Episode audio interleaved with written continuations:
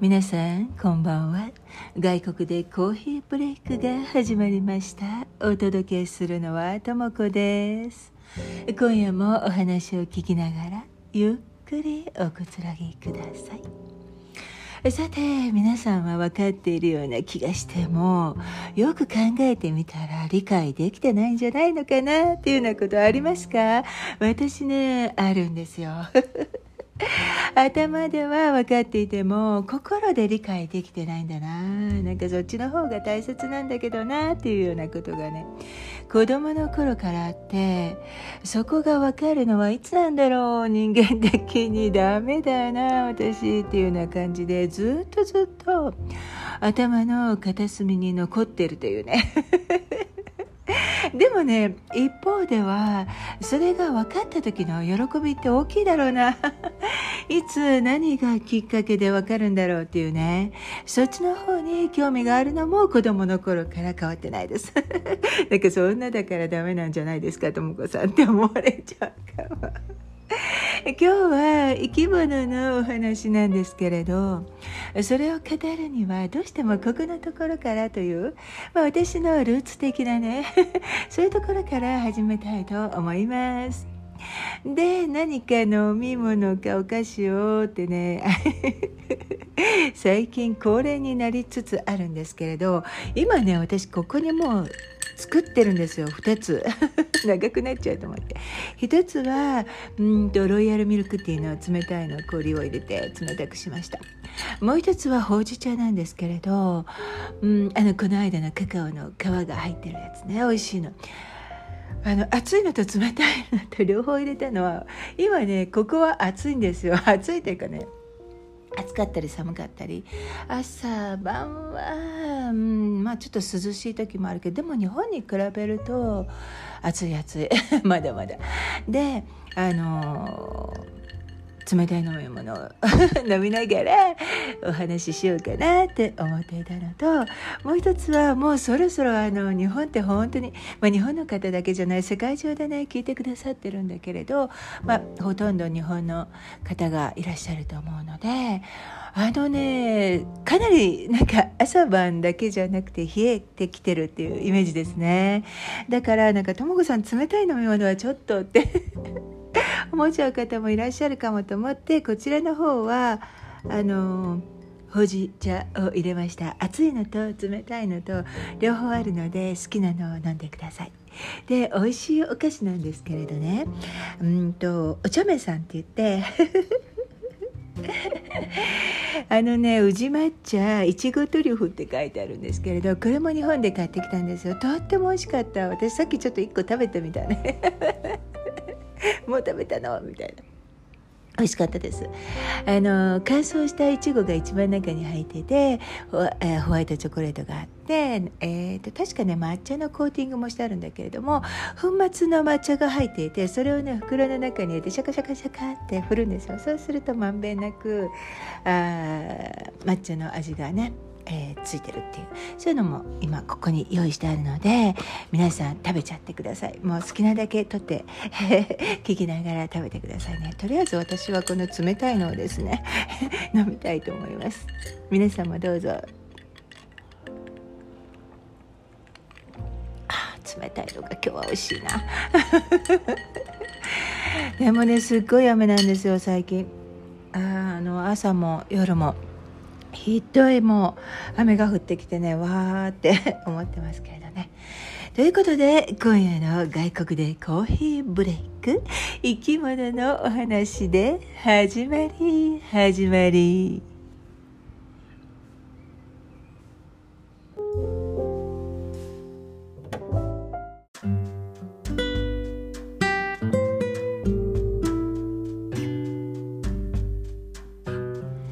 今日のお話を思いついたのには理由があって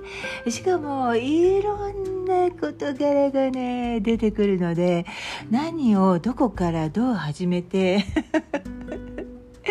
行けばいいのかちょっとね今でもかなりね考えてるんですよ。だからこの飲み物とかちょうどいいかも。皆さんものんびり聞いてくださいね。好きな飲み物を持ってこられましたか？簡単に言っちゃえばある生き物の成長動画がきっかけでうわびっくりした。トモコズキッチンかと思った。私がねわ驚いたこの間あの絵を描いて乾かしてた髪が今落ちてきました。滑り落ちてきたびっくりしちゃったプッカが落ちてきました。失礼失礼。なんか録音し直そうかな。どうしよう。もうまあいいか。何話してたか忘れちゃった。あ簡単に言えばどんな話かなということでしたね。そうなんですよ。生き物のねなんかこう成長していく動画がきっかけで私が子供の頃からね知識でしか理解できていなかったことが、まあ、ついに心でも理解できたというねもう悟りを開いたような喜びだったので 単純だなそれがどんな風にやってきたかというのを皆さんにお話ししようというわけなんですよ。まあ、私が一番好きな、うん、プロセスを紹介するという私事のプロセスなんですけれど、まあ、そこに至るまでいろいろと出てくるのでどうぞのんびり聞いてください。きっとそれぞれね自分自身のことと比べて聞いてみると楽しいかもです。皆さんは私が見ていた動画が何だったのかなって知りたいと思うんですけれどその前にね生き物との関わりについて私がどういう子供だったかというところからかな。うん、私のねお話にはねよく子供の頃のエピソードが登場するんですけれどそれはなぜかというと、うん、自分の感性とか人間性とか生き方とか今の楽しみとかそういうものはねほとんど子供の頃やっていたことにつながるんですよきっと皆さんもそうですよね。だから皆さんも子供の頃を思い出したり子供の私と一緒に遊んでいる気分で楽しんでください。ただね今日生き物についてお話しできることは、うん、ほんの一部でしかないのでそれが私の全てだとは思わないでどうぞお手柔らかに聞いてください。お茶飲もうお茶飲もううん。どこから話そうかな。なんかいろんな出来事がねつながっていくので、まあ、そもそも私の兄がねうちはマンションだったのにまあ動物が好きでよく猫拾ったとか犬拾ったって連れてくるんですよ。私が生まれる前はマンションではなかったので犬をね飼ってたんですよね彼らは でその辺の話は昔ねしたので興味のある方は前のエピソードを聞いてみてください私の一番記憶にね新しいのは彼が大学生の時に大学生ですよ。今大学生ぐらいの年の方は聞いてるかな？そまたは大学生のあの息子さんがいらっしゃるお父様とかお母様とか。おじいちゃまおばあちゃまとかいらっしゃいますかね。その大学生の兄が拾ってきた犬をあの先輩にあげるまで部屋に隠してたんですよ。1日とか2日じゃないでしょ。何週間かとかも1週間ぐらいだったのかな。もううち私ちっちゃかったから忘れちゃったんだけど。まあそういうことができるスペースがあったんですけど母は気づいていたかもね。彼女もそういうのちょっとねいたずらこの気があるので。ちょっとなんか餌とかもやってたかもしれない。で父は知らなかったと思います。そういうところに行かないので、まあ、そういうことをしてたくらい実際に動物と暮らすのが好きっていう動物好きなんですよね兄は。そうだその先輩にハムスターもらってきたんだあの人。ものすごく得意げでこれ可愛いだろうってでも びっくりしました私自身は生まれた時からずっとマンションに住んでいたので動物を飼うといっても、マンションで飼えるものに限られていました。でもね動物を見るのが大好きだったのでうん、本物が見られる動物園とか水族館に連れて行ってもらうのはもう本当に本当に楽しみだったんですよ。で動物園であの餌を与えたり鳥が放し飼いになっている中にね入っていったりなんかもう楽しかったんですけれど一度ねとっても面白い経験をしてそれ以来行くたびにそこへ行ってあいるかなってね見たり遊んでもらったりということなんですけれどそれね何の動物だと思います？狼だったんですけれどね。灰色の大きな狼が私をね見つけたらじーっと見て。でね私がもういいやと思って動き出すと同じ方向についてくるんですよ。で私が止まると同時に止まるの。でもそれを発見したらもう面白くって面白くって。最初はねとことことことこねのんびりやっていたのがどんどんねこうダイナミックな動きになっていってね。で左右にできる限り早く移動するんですよ私ね。なんかついてこれるみたいな感じで。もうちょっと反復横跳びみたいな感じですね。想像できますか？ま、たまにねフェイントかけたりして右行くようなふりして左とかねそんなことをやってたんですけどそうすると狼の方はあのピョーンって結構高くですよ。飛んで私の動きについてくるんですよね。で私も狼も右や左、まあ、前とか後ろ、まあ、どちらかというと右左左右の方が多かったけれどその 飛び跳ねる様子をまあ母はずっとね待って見ててくれてるんですけどね周りに人が全然あの時いなかったので、まあ、きっと平日か早朝かあんまり人がいない時間だったんだと思います。でもうそれが面白くてやめられなくて大きな狼が空中を高く飛んで左右にダイナミックに移動する行動はね大人になって今でも刺激的な思い出として残ってますね。うん、なんかこう動物とコミュニケーションが取れるっていうワクワクした感覚は子供の頃からあの外国語とか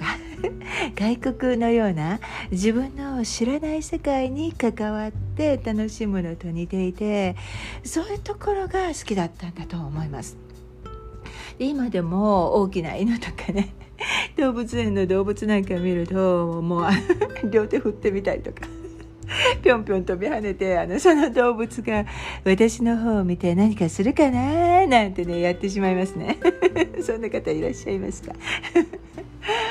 うん、うちの近所にね信じられないほど大きな犬か私もライオンかなって思ったくらい大きいんですけれど。その家があってもうねわざわざね歩いて行って近くまで行ってみようかなってしてました。もう何してんだ私って思うんだけれど、まあ、とにかくその動物が動いているのを見るのが好きなんですよ。うん、でところでその動物園にはねひよこがたくさんいてそっとね触らせてくれるコーナーがあったんですよ。子供の頃ね。まあ昔だったからのどかだったんじゃないかなってね。そのひよこを母がひょいっとねあのー、手のね 中に乗せて優しく包み込むんですけれど私にはそれができないんですよね。まあ今だったらできるかもしれないけれどセミとかほらコオロギを捕まえた時のような感じでこうバタバタ動き回るので。掴むのが怖いんですよねちょっとね。で母は慣れているからそっと手で持つともうひよこも落ち着いて手の中でねなんか気持ちよさそうに抱かれてるんですよ。それを見て「わあママすごい」ってね本当に思いました。なんかそういう体験ないですか皆さん。些細なことだけれどあの自分の親がすごいって思う時。同じようにね子供の時にあの母とスーパーにお買い物に行って帰りよくねあの行ってたのついて行ってたんですよ私。そしたら道端ねであの子猫を見つけてしまってこの子どうするってもう大昔のことですよ。で母が連れて帰ろうかきっとあの誰か欲しいって言うと思うよって そしたらね家に帰ったらすぐにお友達が欲しいって言ったのでほんのね数時間だったんですけれど私初めて猫を飼ったような気分になりました。もうめちゃくちゃ素人の話ですけど。で母がとっても慣れた様子で子猫をね抱っこしてるのを見てもそんな母私見たことがなかったのでえー、すごいな動物触るの上手だなって思っていました。で母は自分が子供の頃犬とかね猫を飼っていたから、まあ、それで慣れてるのよって笑ってましたけれど私はもうただただすごいなママっていう感じ。そうだザリガニ釣りもね母が教えてくれたんですよ。スルメイカ持ってね。でもスルメはまあ私は食べる方が好きだな。小学校の教室とかで金魚とか亀なんか買いませんでしたか？あれをね放課後ずっと教室に残って眺めたりするのも好きでした。夕日がね教室の中に入ってきてああ帰るの忘れてたみたいな。小学校の図書室や放課後の誰もいない教室なんかがもう私大好きで今はねいつでも学校の中に残っていてはいけないのだろうけれど。子供私がね子供の頃って結構いつまでも小学校の中に残っていられたんですよね。うん。でお友達と遊ぶ約束をしてない時なんかはいつもね小学校に残ってぼんやり好きな場所を眺めていたり図書室に行ってましたね私、うん、あの生徒たちのいない学校の中ってちょっと不思議な感じ？雰囲気がないですか？童話の中に入り込んだような感じだよね。は あ帰るの忘れてたっていうことね結構ありましたよね。話それちゃったそれちゃった。得意なやつ。できっと兄は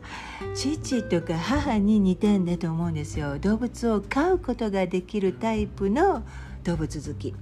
いつも俺はね家に住むんだ。だって犬が飼いたいからって言いますもんね。今でも。一方私は動物を飼ってお世話したいという、まあ、経験もないのでねそんなにタイプの動物好きではないと思います。子供の時からねもうずっとマンション暮らしで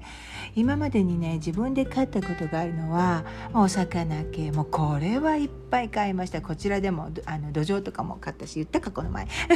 そしてあのハムスターかな。うんそれだけですね。だから兄たちが飼っていたいろいろな生き物とかあと身近で言えばあの犬とか猫ちゃんとかね飼ったらどんなだろうってね思うこともあるけれどうんいや兄とか両親のようにちゃんとお世話ができるかどうかはわからないですね動物が飼いたいから家に住むんだっていうね何ほど真剣に考えたこともないしなーってね思います。一度こちらで子犬をね連れてきちゃったことはあるんだけれどあのあげてたんですよね。でそれを連れてきちゃう。その話はしましたっけ？なんかしてなかったらまたいつかします。大変だったねった時も。結局買えなかったんですけれどねお仕事してたまあ、でもね生き物はとっても好きです。じゃあ動物というか生き物とどんな方に、えー、関わるのが好きかっていうとうん外で遊ぶ時にいる仲間っていう感じかな。わかります？この感じの違い。もうそれこそ子供の頃は父とか母に大きな公園に連れて行ってもらうのが日常で植物はもちろん虫やカエルなんかで遊ぶ生活だったから。生き物はね自然の中にいて私の周りに来ることもあればそうじゃない時もあるっていう。歩いていて鳥がいたら「鳥だ綺麗な声だな可愛いな飛んでる」って。じっと見たり、うん、この前なんかもね虫がマンションのエントランスにいたら「わあこんなところにいる」って「羽綺麗だな」とか「動きが面白いな」とか。あの足こんな形だからこんな風に歩くんだなんてねもう時間が許す限り見てますね。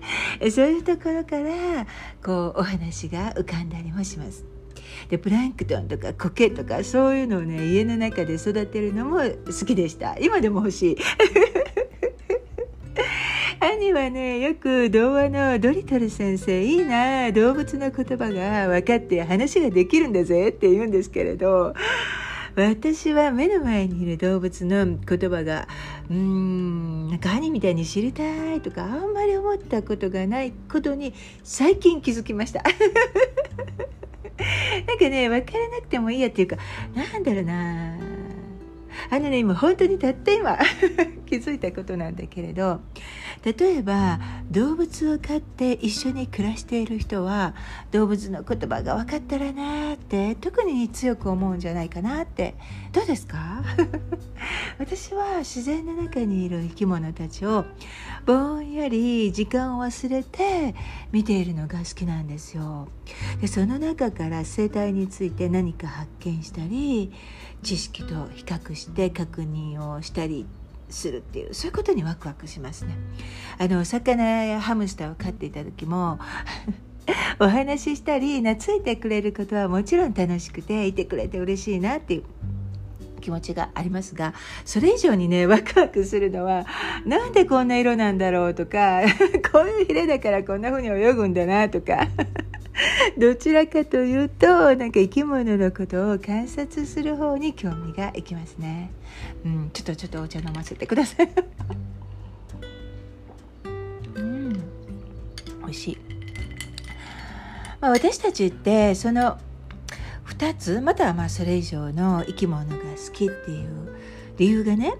一つだけどちらかに偏っている場合もあれば両方バランスよく持っている人もいたりという感じなのかな。皆さんはどんなタイプですか？私はね小さい時からあの外の自然の中で一緒に遊んだりキャンプをしたりして生き物に触れる体験は多い方だったけれど動物をたくさん飼った経験があまりないのでそれによって育まれる感情は兄弟の中では少なかったと思います。だからこう両親のようにごく普通に犬や猫や動物を触れたり、えー、兄がこう持ってる動物を買って 暮らしたいっていう気持ちが、まあ、同じ兄弟でも少ないんでしょうね。両方ともあの生き物が好きという気持ちは同じだけれど微妙に違う感覚というのはねとても興味深いですね、うん、そういうのに気づいたんですよ。生き物を飼える人っていうのね私ね一時期すっごく憧れていたことがあります。そういう人いませんか？兄じゃないけれどあの動物の話、うん、していることが知りたいと思うなんてすごいなーって。逆にね重いぬいぐるみとかお話の中の生き物をいっぱい集めて喋ってる。とかまた喋らせてるじゃないかってそっちの方がすごいわって 言われることもありますけれどね確かにね。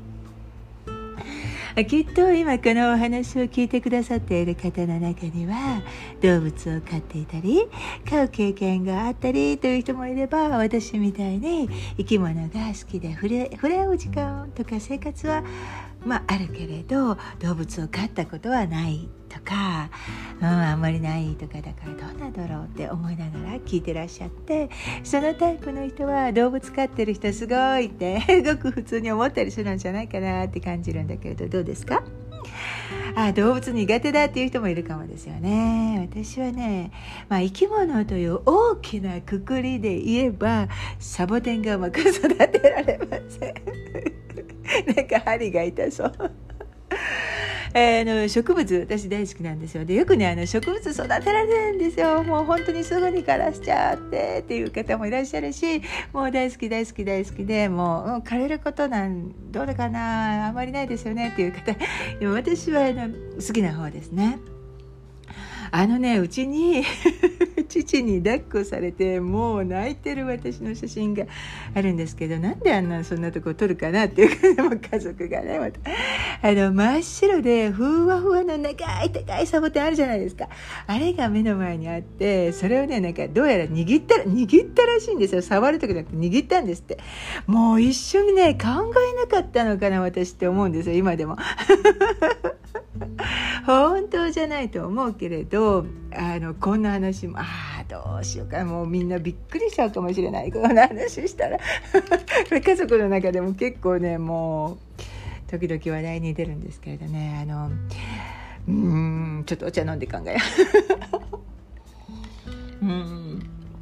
あのね本当じゃないと思うんですけれど底出し沼って呼ばれていた池っていうか、まあ、沼みたいなのが公園の中にね大きな公園だったのでいろいろとあってでねそこをチビの私が走って渡って周りの人が「おいあの女の子が!」って言ってたのを。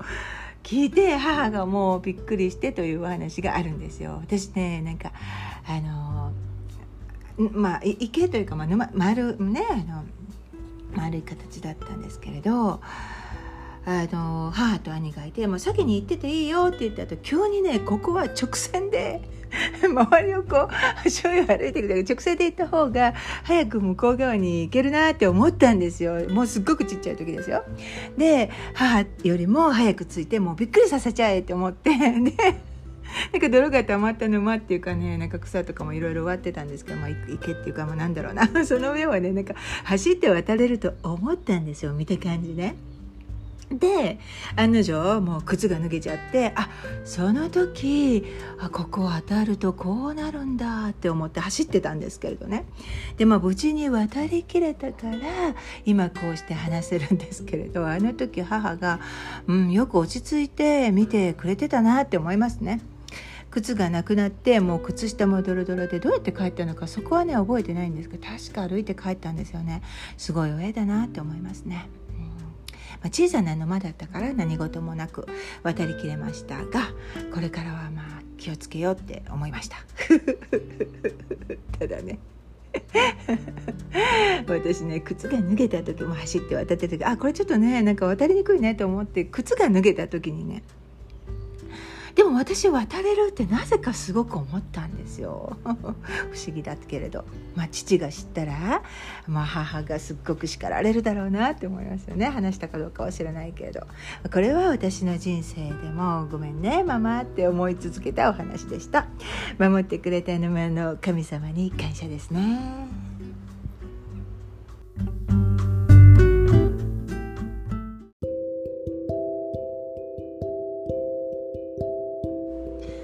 なんだかねなかなか本題に行き着かないので ちょっと今日終わるかどうか心配になってきた。とも子さんまたですかっていう感じなんだけど。でもまあね生き物の話楽しいからあののんびり行きましょう皆さん。あのねちょちょっとちょっとだけ話がそれるんだけれど、まあ、あのいざとなったら私いつもの大作戦で2回に分けて話しちゃう。えー、この間また新しく聞き聞いてますよっていうあの方が友友達がどんどん増えてくださってるんですけどその方があれ何の話だったかな？ほうれん草大作戦の私がドタバタやってきた話を聞いて「わあとも子さん楽しそうですね」って言ってくださった方がいて「もう楽しそう」って言われて。はははとか笑うところじゃないんだけれども夜中夜中じゃない夜にね皆さんが聞いてる時にこんな感じで、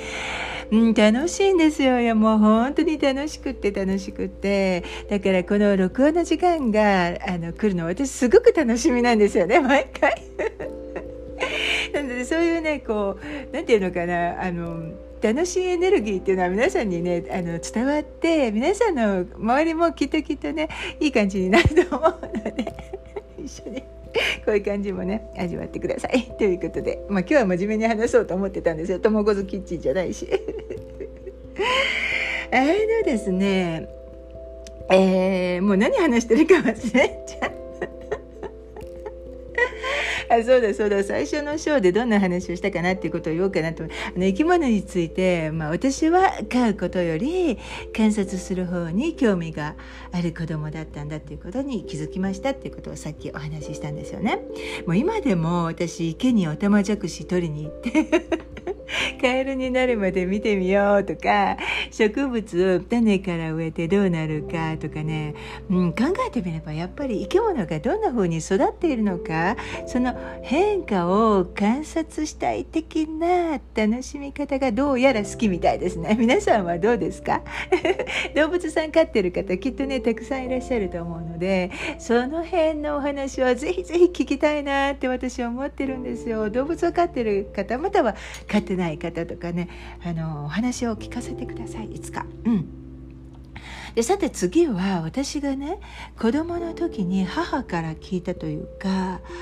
まあ、あの母が好きで見ていた番組を隣でねあの子供のあのだったんですけど一緒に見ていてその時のね彼女のコメントが今でも頭の中に良いイメージで残ってるっていうお話なんですけれど。えー、生命の誕生というような内容の番組を見ていたんですよ彼女でその中でとっても神秘的な場面があってそれをですねここでお話しするためにちょっともう一度見てみたいなって思って調べてみたんですよ。あとね小さな子供の時のお話なので本当だったのかどうか、うん、私が何かと勘違いしてないかななんて思ってね。で結果から先に言うとあ私が見ていたような映像は出てこなかったんですよ、まあ、軽く探していただけだから見つけられなかっただけかもしれないんですけれどでもあのもしかしたらあ違うことを話してしまうかもしれないので、まあ、気楽に聞いてください。であそんなことありますよ本当ですよっていうことがあの知ってる方は 教えてください。あのねそれはねうん卵の中に命の芽が入り込んだ瞬間一瞬パッと光を放ってその後ゆっくりと回転を始めるんだけれどそれがまるで舞のようだという表現だったんですよ。本物の映像がね使ってあってとっても美しかったのを覚えてますで色についてはね確かな記憶はないんだけれどねまあ空色のような紫色とかタコズタコズブルーとか透明な卵の中に水彩画のように美しくこう混ざり合ってて卵っていうかまあ卵子ですねその周りを柔らかい綿のようなもので守られているような場面もあったような気がします。で母がそれを見ながらこういう美しい世界を見られて素晴らしいことよね長い旅を終えた途端それを守るように幕ができてそしてゆっくり踊っているように回り始めるなんてなんて神秘的で美しいんでしょうって。であなたもそうだったのよってね私を見てね母が言ったことをまだ覚えてるんですよ。で私なんだかねうん小さかったけれどでもとっても尊いものを見たような気がして生き物ってすごいんだなって思いました。その時の映像がずっとずっと心の中に残っていて私が今までに見た生命の誕生の映像の中ではあれがね一番美しいなって今でも思います。私ねあの顕微鏡も大好きで昔話したけれどあの兄の顕微鏡がいいないいなっていつも思ってたんですよ学校に行き始めて理科の実験で顕微鏡を使った時の衝撃は大きくてそれで見て植物の細胞とか微生物のあの透明に輝く感じがねもう芸術作品のようでその画面を見ながらほらよく紙にこう書いたりするじゃないですかもうあれが楽しくって理科の時間がずっと続けばいいのにって思ってたんですよ。あの生物の教科書とか絵本の中に生き物の始まりの写真とか絵があって初めはどの生き物もほとんど同じ形をしているというのも楽しかった面白かったです。それでたまに飛んでくる虫だとか鳥や動物たちを見るたびにあもしかしたら私が母と一緒に見た美しい卵子の舞がある生き物もいて小さな生き物たちはゆっくりと形を変えて育っていくんだなって。最初はみんな同じような姿だったのになって生命の神秘さにため息が出るっていうわけですね。最初にお話ししたようにある生き物動画に感動して子供の頃の、うん、あのお話を映像を思い出して。それで絵が描きたくなったので描いたのがインスタグラムに投稿したものなんですよ。あの美しくゆっくりと回転を始める卵子の様子をデジタル化で実際に360度回転させた簡単な動画にしてみたんですよね。でもなんかちょっと気に入らなくて。でそれとは別にあの時の映像を思い出してあ原画をねあの合成写真にしてそれを使ってシンプルな動画にしました。あの柔らかな膜に包まれた丸い空間の中に白熊のプッカが眠ってるんですよ。プッカを描いている時この子も他の生き物と同じような形だったんだよねなんて思いながら。その丸いプッカを包んでいるものは水のあぶくのようだったりシャボン玉のようだったり いろいろなものにね見えるのが自分でも楽しかったんですけれどあちょうどプッカが上下逆さまになったところはね人間の赤ちゃんが生まれてくるところを考えていました。そのインスタグラムの投稿にコメントをくださった方がいらしてわあ私と同じように感じていらしたんだなって思ってましたよ。素敵なコメントばかりたくさんね集まって楽しかったです。ありがとうございました。でねところでなんですけど私ね出産予定日を2週間くらい遅れて生まれてきたんですね。よくねそれはなぜだろうって思うんだけれどまあ前にも少しお話ししましたっけね。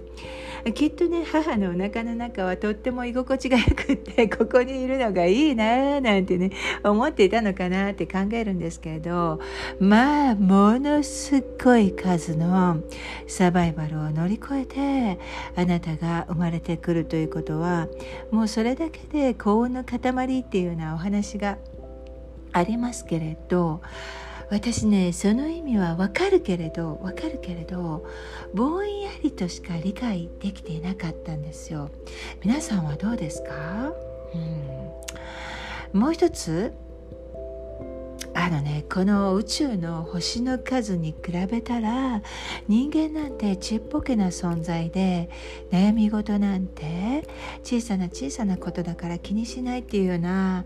フレーズはさらにわからないんですよね。これがね本当に小さな頃から分からなくて人間的にどうなんだろう私って思っていた言葉なんですけど皆さんどうですか？私鈍いのかな？いや宇宙が大きくても私の悩みや苦しみは宇宙と比べるどころか比べて解決できるようなものでもなさそうなんだけれどなぁなんて思ったりしてしまって。もしかして別の意味があるのかなとその意味を考えてみたり。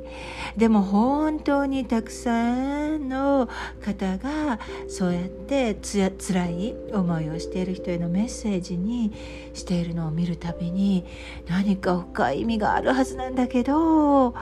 うん宇宙の星の数と大きさとこの人の辛い気持ちはどう結びつければいいんだろうって考えてしまうんですよ。うん、これはねこれから先いつか私にもはっきりと分かるという日が来るだろうからその日を楽しみに待っているっていう感じなんですけれど皆さんは分かりますか？ぼんやりとはなんとなくは分かるような気がするんだけれどね。うん。まあ、もう一つのあなたがサバイバルを乗り越えて生まれてきたのはもう今日の塊というタイプのお話は最近やっと分かったと思えたので喜んでます。それではなぜ私が生命の誕生のようなことを考えながら絵を描いたのか次にお話ししますね。お話はね人からまた生き物に戻っていきます。皆さんは自分が飼っている生き物やその子供たちが無事に生まれてきてくれた時どんなことを感じますか？またもしもそれが卵から生まれてくる小さな生命体だったら私が見ていた動画のお話が今から始まります。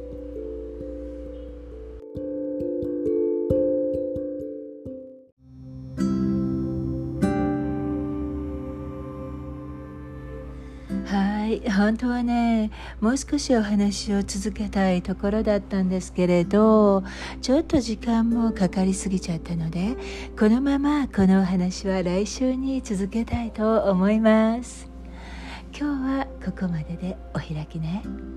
今夜も最後までお付き合いいただき本当にありがとうございました。